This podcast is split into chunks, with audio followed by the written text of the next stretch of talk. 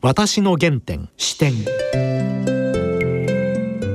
全国の皆さんご機嫌いかがでしょうか？陽千円です。梅原由香です。今回のゲストはジャーナリストの近藤大輔さんです。私はですね、はい。あの現代ビジネスっていうサイドでいつも近藤さんの中国に関する連載をね読んでますよ、非常にですねあのリアルで中国の問題点と変化をね見事に掴んでらっしゃいますねよく学生にも勧めてますだけどいつも思うには近藤さんは非常に中国のねメディアあるいは現在中国国内であのメディアに出られない一般市民の声や知識人のねあの考えなどをね取り上げてます。したがって中国語の能力もあるいは現地の情報収集能力すごいなと思ってどのようなきっかけでどういうふうにここまで来たかと、今日これから聞きたいと思います。はいそれでは私の原点視点進めてまいります私の原点視点近藤さん今日よろしくお願いしよろます。しくお願いします。いや私ね以前から近藤さんの中国問題に関する連載などをずっと読ませていただきおりましてそうですか。どうもそれは非常にですね、はもう鋭くまたいわゆるリアルチャイナをねあの紹介してらっしゃるなと思いまして。とんでもないです。そんな楊先生のことはもうこちらこそ大先輩としええていつでも拝見しております。あのそもそも近藤さんは、え。中国に対して、はい。その興味というか、はい。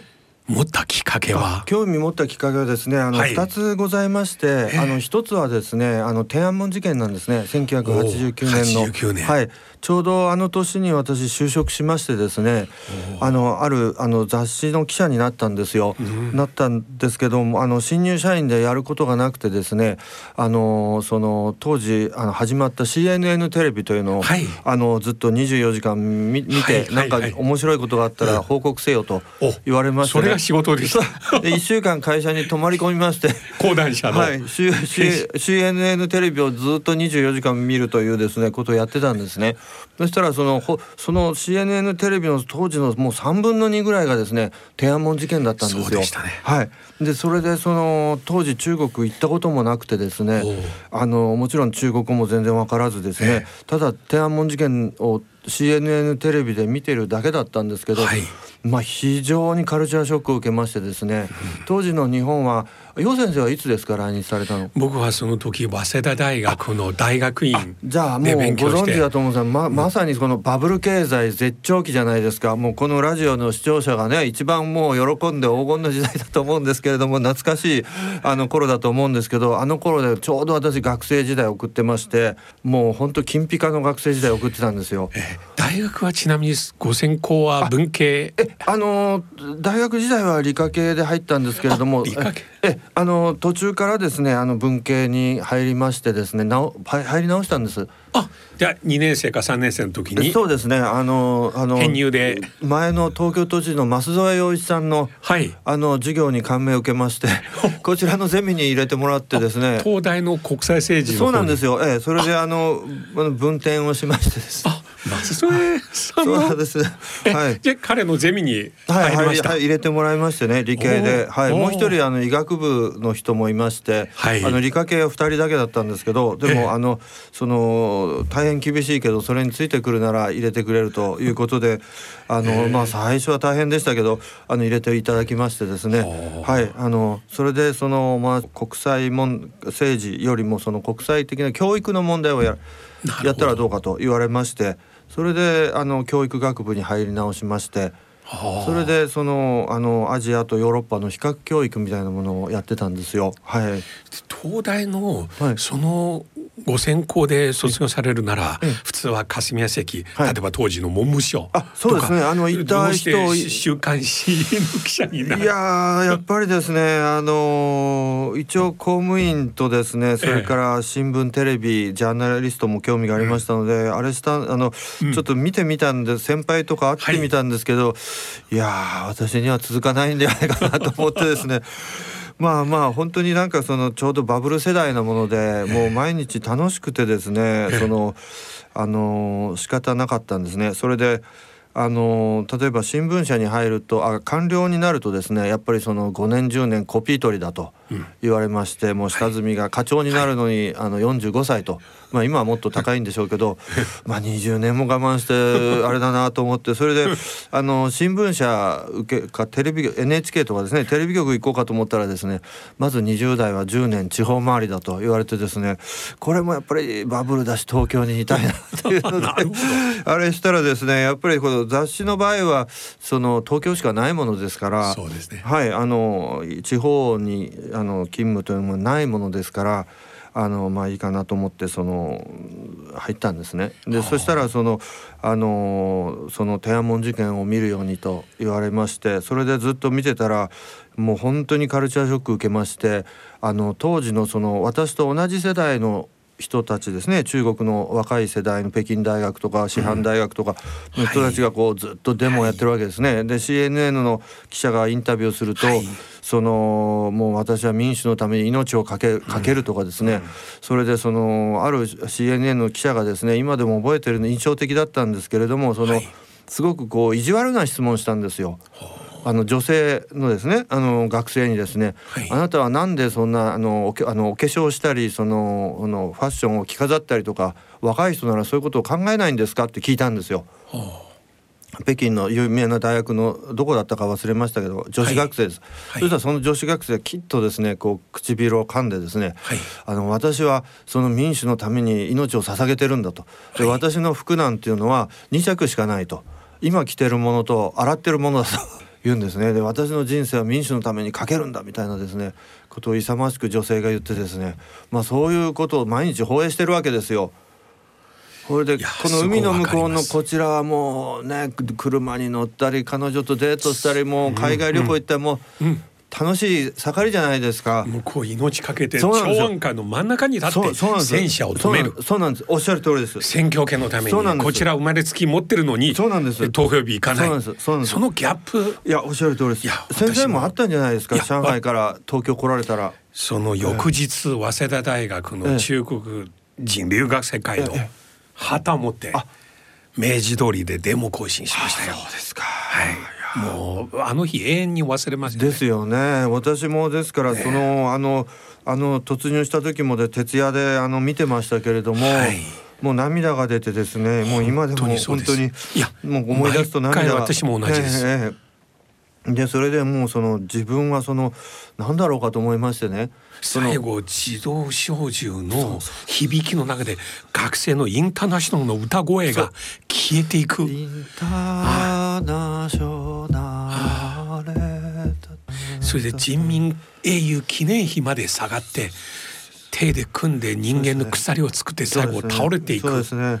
いやー。もう本当にですねそれであのー非常に自分の青春時代をですね自分は何をやってきたんだろうと思いましてねこんな海の向こうにもう全く別の世界があってそれも全く気づかないでその過ごしてきたと。それが一つのきっかけ。そうです。それでもう中国にのめり込んでいった一つなんですね。でもう一つは？もう一つはですねあの、うん大学3年から4年になる時にですね、はい。あの日韓学生会議というのに参加して初めて韓国行ったんですよ。ちょうどソウルオリンピックの半年前でしたけれどもでその時にそのやっぱりカルチャーショック受けましてねその向こうのソウル大学を中心とした学生たちと1週間討論やったんですけど公衆事件の後のそうですそうですねそうですね。でまあオリンピック半年前ですね、はいでそれでやっぱりその向こうはまだ日本植民地の傷をすごく負ってて、そこでもあのーやっぱりそのお互いにこう1週間もいますから深い話もしたいんですけど、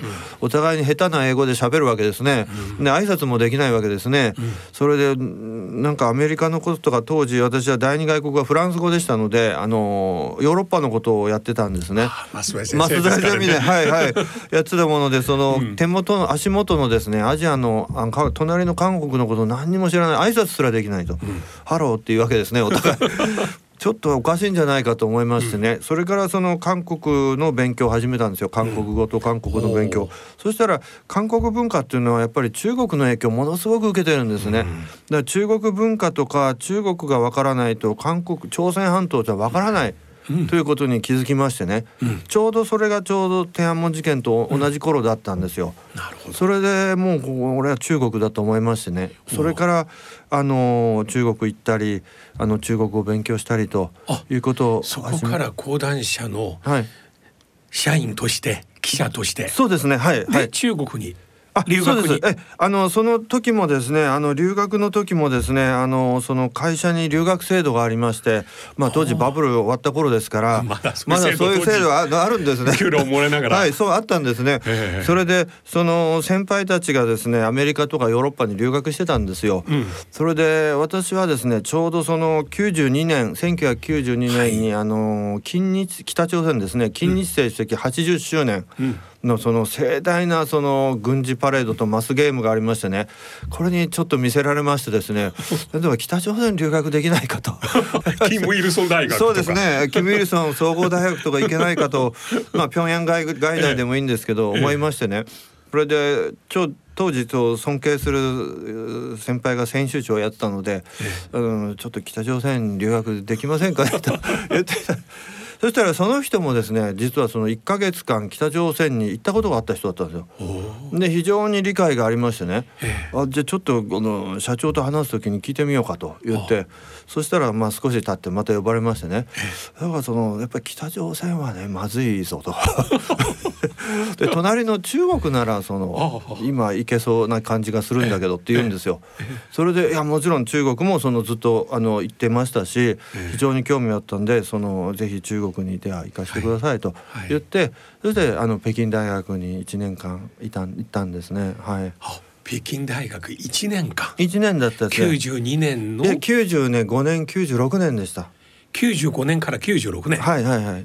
でちょうど東小杯の南巡談話あ何十あ何十個のは後こうは92年ですね。はい、ええその後です。はい、もうすでにもう状況がもそうですそうですそうです。北京大学ええ北京大学です。ええええちょうどあの今その立憲民主党で頑張ってる蓮舫さんとかね。あと同じ。同じ。ええええ同じでした。あええええ。あの時期私も学生引率して北京大学行きましたね。そうですか。ちょうど大学前あの辺あの工事あそうですそうです。あのちょうどねあの三貫路三貫路三貫路を作ったところええ作ってたんねですね。ええ高速あこうねこの三貫路を作ったね。そうでしたね。ええはい。ええええ。え一年間の留学どうでしたか？いやもうそれがですね非常に私は面白くてですねあのえ当時その日本人の留学生300人ぐらいいたんですよ。300人も、はい、ね韓国人が350人いました。そうですか。あのいたんですけれどもあのそのその多くはですねやっぱりその嫌いになって帰っちゃうんですね。はあなぜですか？えっとね当時ね私が留学する前にもう非常にベテランのあの人からですね、うん。あの大先輩からその一つそのいい教訓をいただいたんですよ。うん。でそれはその留学すると中国に留学するとですね、うん。その4つの段階を経ると。おで一つは第一段階がその驚愕期すごい驚く時ですね、はい。何もかも驚くっていうのは、はい。なんだこれはとかですね、はい。驚く、はい。うん。で2番目がですね嫌悪期すごく嫌になる。おもうなんでこんなことなんだとか、はい。なんでこんな汚いんだとかですね、もう嫌になる時期なですね、ぜ赤信号を渡る？そうそうですそうですそうですそうですそうです。そういうね。そういう時期ですそういう時期です。それから3番目がですね学習期。自分で勉強していくはい。時期ですね、うん。それから4番目が適応期適応していく。慣れて。いく、うん。はでこの4つの時期をその早くその4つこう1234って来る人もいれば、うん。なかなか行かない人もいると。うんいうことを面白いですね面白いことを聞いたんですね、あなるほどと思いながらですね、自分がどこに当てはまるのかと常に考えてたんですよ。今現在どの段階か。そしたらそうなんです。そしたら留学行ってですねあのやっぱり1か月ぐらいもう驚愕期ですよ。もうびっくりすることの、おっしゃるように赤信号渡るとか並ばないとかね。もう驚くことの連 オンパレードです。えでそれがですねあの嫌悪期も来たんですけど嫌悪期は割と短かったんです私。それですぐ学習期に行きましてでもう1年終わる頃にはもうすっかり適応してまして そしてあの見て周りを見てるとその300人のうちの多くはその嫌悪期で終わってるんですよ。あなるほど驚いてあびっくりしてあの頭に来て終わってるんですよ。ステージ4まで行かないステージ4まで行かないんそのまま帰ってくるです。そうなんです。ステージ2で終わっちゃうんですね。っていうことが分かりましてね。だから私はあの運が良かったのもありますけどもそのあのステージ4まで行ったんですよ。だからもうますますそのあのあれになりましてね。なんか留学1年を2年に変えてくれないかとかですねちょっと会社の方にお願いしたりしてそんなんダメだみたいな。さらに滞在したくなる。だからですねもう本当にあのすっかりハマってしまった方だったので非常に珍しいあのパターンだと思います。でもその適応期っていうのは決して好きになるということではなくむしろ複眼的に中国おっしゃる通りです。見ることできるおっしゃる通りです。あの楊先生も日本に来られた時多分その4段階を経たんじゃないかと思うんですけれども、まさに複眼ですね。おっしゃる通りです。あの複眼の目を持てたというのは今でもですね非常にありがたいことだと思います。例えばあの今年コロナウイルスが世界をあれしますよね、はで日本だけ見てるとその日本の対応があのいいのか悪いのか分かんないじゃないですか、で隣の中国といつも比較しながら考えるとですねあこういうところが日本は遅れてるとかですね、逆に進んでるとか、あのすごく比較できるじゃないですか。い。や全くその通り、僕も今中国の状況を見て今年3月の、あの武漢、ええええ武漢ね。全国の状況を見て当時本当にもう終わりかと思うぐらい。そうでしたね。もうでし大変かし今でしたね。現在はもう本当にマスクもつけずに街中で去年と同じぐらい、はいそうですね。でそういったことに対してほとんどの日本のメディアあるいは日本人の一般の方は、はい。もうほとんど嘘じゃないか、そうです中国の筋信ね。おっしゃ用できないね。うん。私も多少そう思ったことありますがしかし例えば今週、ん。トヨタとホンダの現地の自動車販売台数の最新統計、ええええええこれコロナのない去年の同じ時期と比べるとプラス33%。ああでこれは日本。企業の統計なんですね。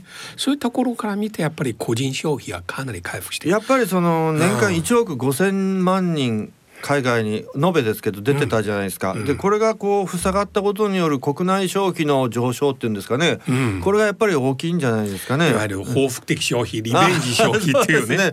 リベンジ消費爆買いですよね。今回の中で、僕も今日もねテレビ午前中日本のね、ある県知事が非常にね、はい。あの自慢しげにテレビではいはいはい。日本のこの重症者の数、あるいは死者の数、はい。もう全世界から奇跡だと言われ、もう本当に我々の誇りだとそれでそのあの一番最大の要因は、はい。あの我々は保険証というシステムを持ってる。したがってまあ発生したらすぐその経路をもう追って拡大が止めたと。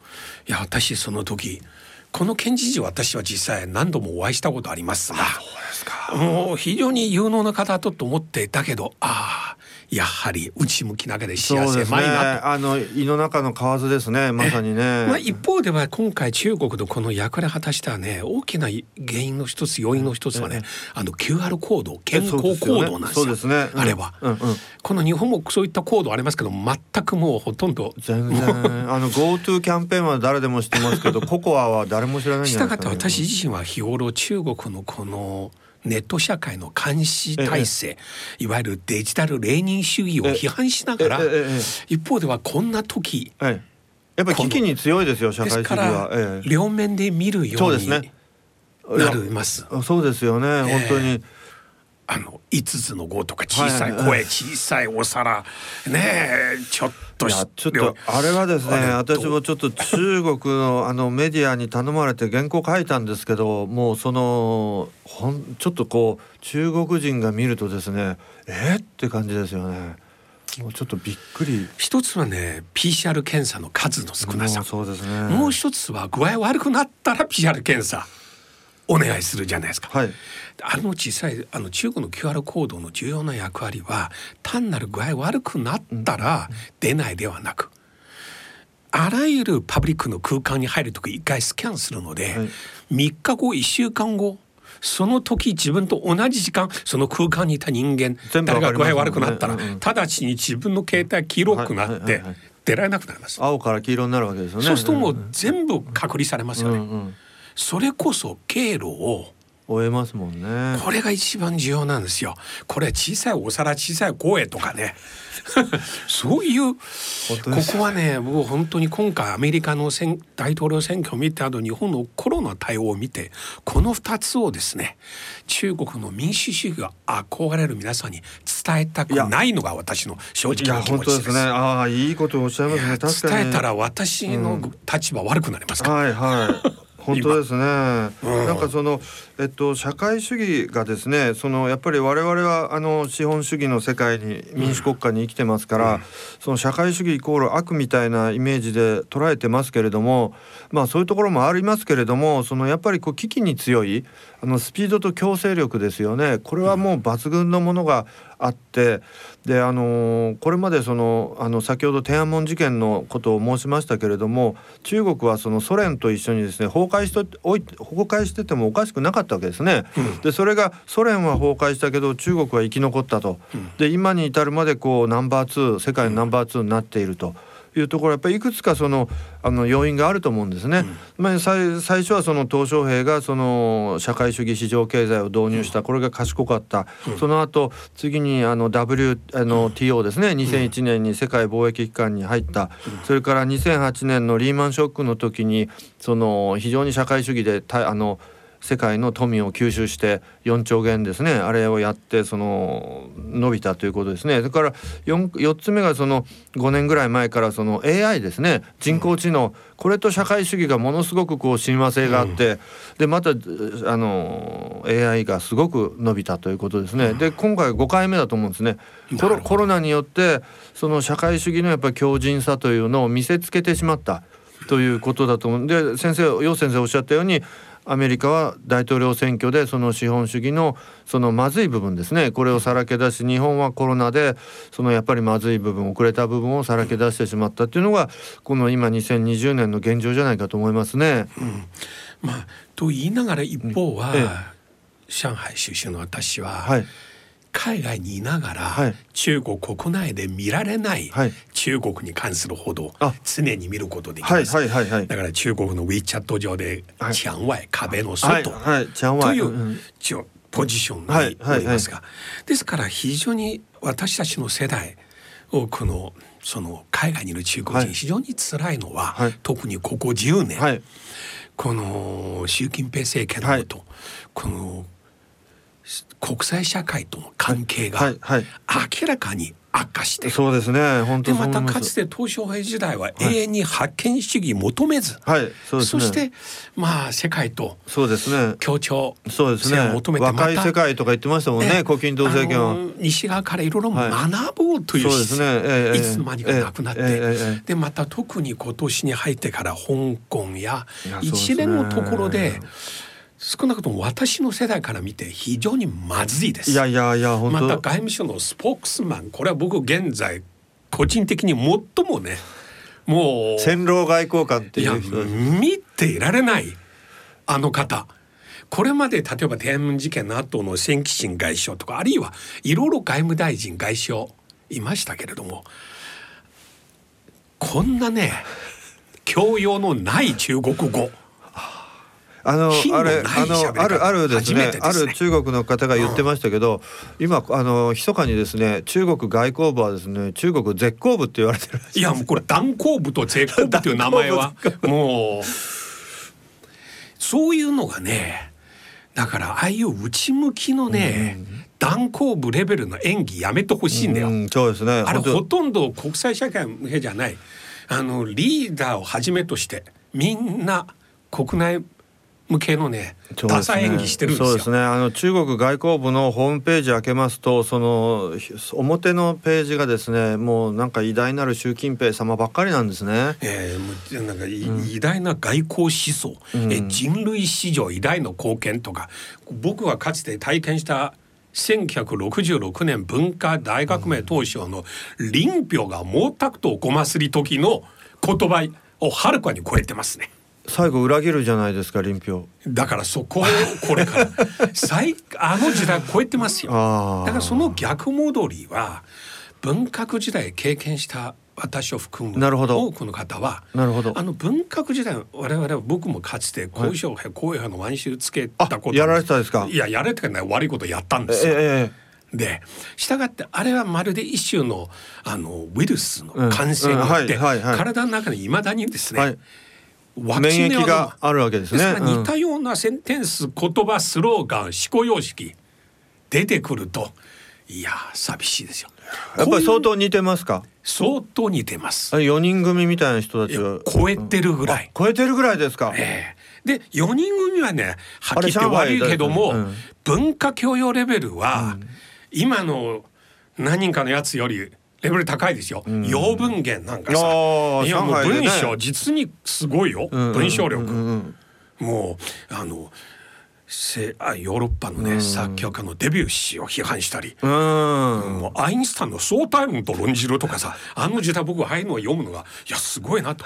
長春京さんは1930年代上海の小説家でしたよ。あそうだったんですだかかれ後世藤又もうキム・ヨヌみたいな映画の演出プロデュース、そうですね、えーあー。これはなるほどね。そんな話したらトロンボーンはなんか。今ね中国に行くと、やっぱりその今の政権に割と批判的な人々もいるんですね個人的な。たくさんいますよ。と大体私の感じですけど5通りいるような感じするんですよ。うん。で一つがですねあのお金持ちの人ですね。はい。それから二つ目がインテリ、はい。まあさっきおっしゃったインテリの人ですね。それから三つ目がそのあの楊先生の上海人。ああ上海人で一個のグループですから、ね、特に。それから四つ目が広東人。それ面白いですね。それから五つ目が少数民族ですね。おこの人たちは割と今の政権に批判的な感じがしますね。で逆にそのあの庶民一般庶民ですね、特にもう貧しい人たちは割としなんかこうあの政権を信じてるようなところを感じますね。あのアメリカの大統領選挙じゃないけれども、似たような状況ありますよ。あなるほどなアメるほど。リカのね、ええ。その赤い州、ええええ地域、あと青い州ね。えうんうんうんその中国におけるあなるほど。赤い州のような地域、思考様式やなるほど。教養水準や経済レベル、なるほどなるほどなるほど。だから先ほどのあの近藤さんのは話の延長線上、はいはいはいはい。じゃあ逆に、はい。上海や広東と異なる地域、はい。近藤さんから見てどのあたりですか？いややっぱりあのあの内陸部ですよ。内陸部のはい。例えばどのあたり、いやいやもうほとんどですよ。その上海関東以外内陸部のその割と貧しい人たちは割とその支持しているような感じがするんですね。それに関してね面白いね、ええ。あの一目瞭然の統計と調査ああります、はいはいはい。中央電子台 CCTV あの視聴率高い地域あ面白いです このね。7時のニュースと 私も毎日見てますけど。あの週末あそれ毎日見られるんですか？はいもう新聞連邦はもう30年ぐらい見てます。いやそれは私もし5年見たら今もう身体検査やばい状況になると思いますね。私習近平さんの演説もほとんどそうですか。見て見てるというかもうあのチェックはしてますね。いやそれはすごいえーですね。だから文化大革命の用語とか少し覚えましたよ。いやお話面白い。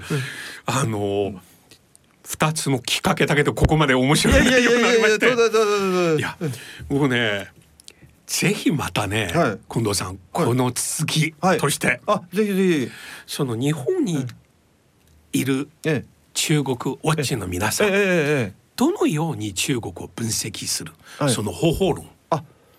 あの私はだんだんもう三十数年日本にいまして、えええええ一つは片方ほぼ毎年二三回中国間もなく崩壊っていう本。あはいはいはいはいまあ、本がええ親のコーナーに中華関係の本って。ええええええ。いっぱい同じ方あ毎年2冊ぐらい書き右ます派の人がねま抱えてますね。左右わかりませんけど、で大体上海万博終わったら崩壊。あ北京オリンピック終わったら崩壊。香港返還されたら崩壊。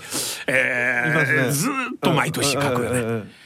だから結局経済は崩壊しなかった、はいはい。逆に2010年 GDP 日本を超えて今も23あ倍ぐらの2年いになってますから。前にあの王毅外務大臣がね、あのうん中国崩壊論の方が先に崩壊したって記者会見で言って 自分で笑ってましたね。誰も笑わないで。うんあの方も僕もあんまり言いたくないけど。最近この前ね日日本にいらっしゃいましたね、えええ一方では中国に対して、ええええ。まあ、かつてのああいう牧歌的なね、えあの思い出があるかもしれませんが、はいはいはいはい。とにかく好意的にはい。解釈する、はいはいはい。ですから実は深刻な人権侵害、はいはい。あるいは言論弾圧、はい。あるいは先ほど申し上げた文革時代の逆戻り、はいはい知識人に対する公職追放、はいはいはいはいで弁護士のええ逮捕、メディアに対する空前の検閲、はいはいこういったことに対しても目をつむって、はいはいはいもう経済ばっかり語っていく、はいデジタルということも両面性を持つんはいですよ、そうですねはいそうですねそういったこともね、複眼的に両方見るべきだなと。わ私はあのやっぱりそのどちらでもないんですね。あのファファクトを見てるそうですねので、そのあのあんまりその思想的にも右だとか左とかもないですし、その常にファクトを見ていきたいと思ってるんですよ。であの幸いなことに中国は最近その表に出るものが大変多いですから、そのまあ検閲は大変です、やってますけれども、今の習近平政権というのは割とですねそのなんていうんですかねその割とその前の胡錦涛政権とかに比べるとですねあのこうなんていうんですかね単純明快なところがあるんですね。もう習近平さんの言葉が全てなのでもう割と単純明快なんですよ。ですから胡錦涛さん基本的に原稿読みそうなんですよ。胡錦涛さんの時はもうなん例えばその胡錦涛時代私もあの3年間北京に住んでましたけれども、割とそのあの部下の個々の人たちが権限持ってたじゃないですか。はいもちろん腐敗もひどかったですけどねなのでそのこの A さんの意見と B さんの意見が違うみたいなことよくあったわけですよ。うんでも今はないので全部こう習近平思想で統一されているのではあ非常にこうウォッチャーとしてはですね研究がしやすいんですよ。なるほど、えー胡錦涛政権とか江沢民政権とかの方が複雑だったですね。あの頃の政治局常務委員はもうそれぞれの担当分野そうなんですよ。もう胡錦涛さんは単なる司会者みたそいうなもんなんですよ。なんですよ。で上海語喋る人もいれば、あの北京語喋る人もいればみたいなねそういう時代だったじゃないですか。ええ。だからこう最近オバマ大統領の元大統領の回想録が出ましええ。てその中に胡錦涛に関する部分がありましてもういかにつまらない原稿の棒読みだと。いやこれはね鋭いんですよ。あだけど一方俯瞰的に見るとだからこそ和をあそうですね若い世界若い世界ってねえ平和でした。そうなんですよそうなんですよ。あの頃江沢民世代時代になるとさらに私たち常に不満を持ったいや今あの時代思い出すと 今と比べるといやなんといや自由な時代だと。私は江沢民時代と胡錦涛時代とは日本でいうと大正デモクラシーみたいな時代だと思ってるんですよ。おおその例え面白い。はい。まだその牧歌的なその大正デモクラシーの時代ですよね。ええ。だと思ってるんですね。ええ。でもね私実際ずっとねあの現代はの連載、あああああ現代ビジネス。はいはい現代ビジネス。ずっとねあの毎週あ。いろいろ見てます。近藤さんのね連載結構読ませていあまして。どうも。本当にねあのリアルジャパンとリアルチャイナ、はいはいはいはい。両方見据えて、あいえいえ。あの客観的にえあの日本の遅れてるところと中国の問題点。ええあのそうですね。日本の政治記者もしてましたのでそのやっぱりうん。複眼的に、あ先生おっしゃるように、楊先生おっしゃるように複眼的にということは常にあの思ってます。はい。あのこの番組はええ。特にあのご出演のね、はい。あの回数制限何もありませんので 中国問題もずっとこれから いろいろ語ることあるので今日ははい。89年のあ中国との出会いきっかけではい。またはい。近いうちにあぜひ。ぜひですね中国の状況や出来事に合わせて。いやこちらこそ勉強になります本当に。ありがとうございます。本当になんか楽しくてい。ろいろ話したくあっとなります。いう間ですね。はい。はい。今日どうもあこちらこそどうもありがとうございました。ありがとうございました。失礼いたします私の原点視点。いやー近藤さんの話とっても面白くて楽しかった。なんなんか。か描写がすごくねもうリアルで。もうある意味では私のこれまで経験したはい。もう歩みというか本当にダブってるんですよ。うん。あの天安門事件はい。あの夜のこと。でその後の中国の変化。はい。そして彼がおっしゃったその300人ぐらいはい。当時の北京大学留学、日本人がねそう、はい。そして4つの段階。最初中国に対して驚きの連続、はい。でその後は毛嫌いする頃。剣を嫌悪感。はい。でその後はねその学習する、さらに最後適応期。この適応期は決して今度中国よりになるではなくむしろ中国の影と光を複眼的に見るようになるそして日本の状況と比較しながら日本と中国は非常に近い関係で引っ越しのできない近隣国家まさに近藤さんのような常にリアルチャイナリアルジャパンをリアルに見る方が必要ですね。ぜひまたねこの番組においでいただきたいですえね。その続きをはいまた聞かせていただきたいと思います。はい。それではそろそろお時間です。お相手はようせんえと梅原由香でした。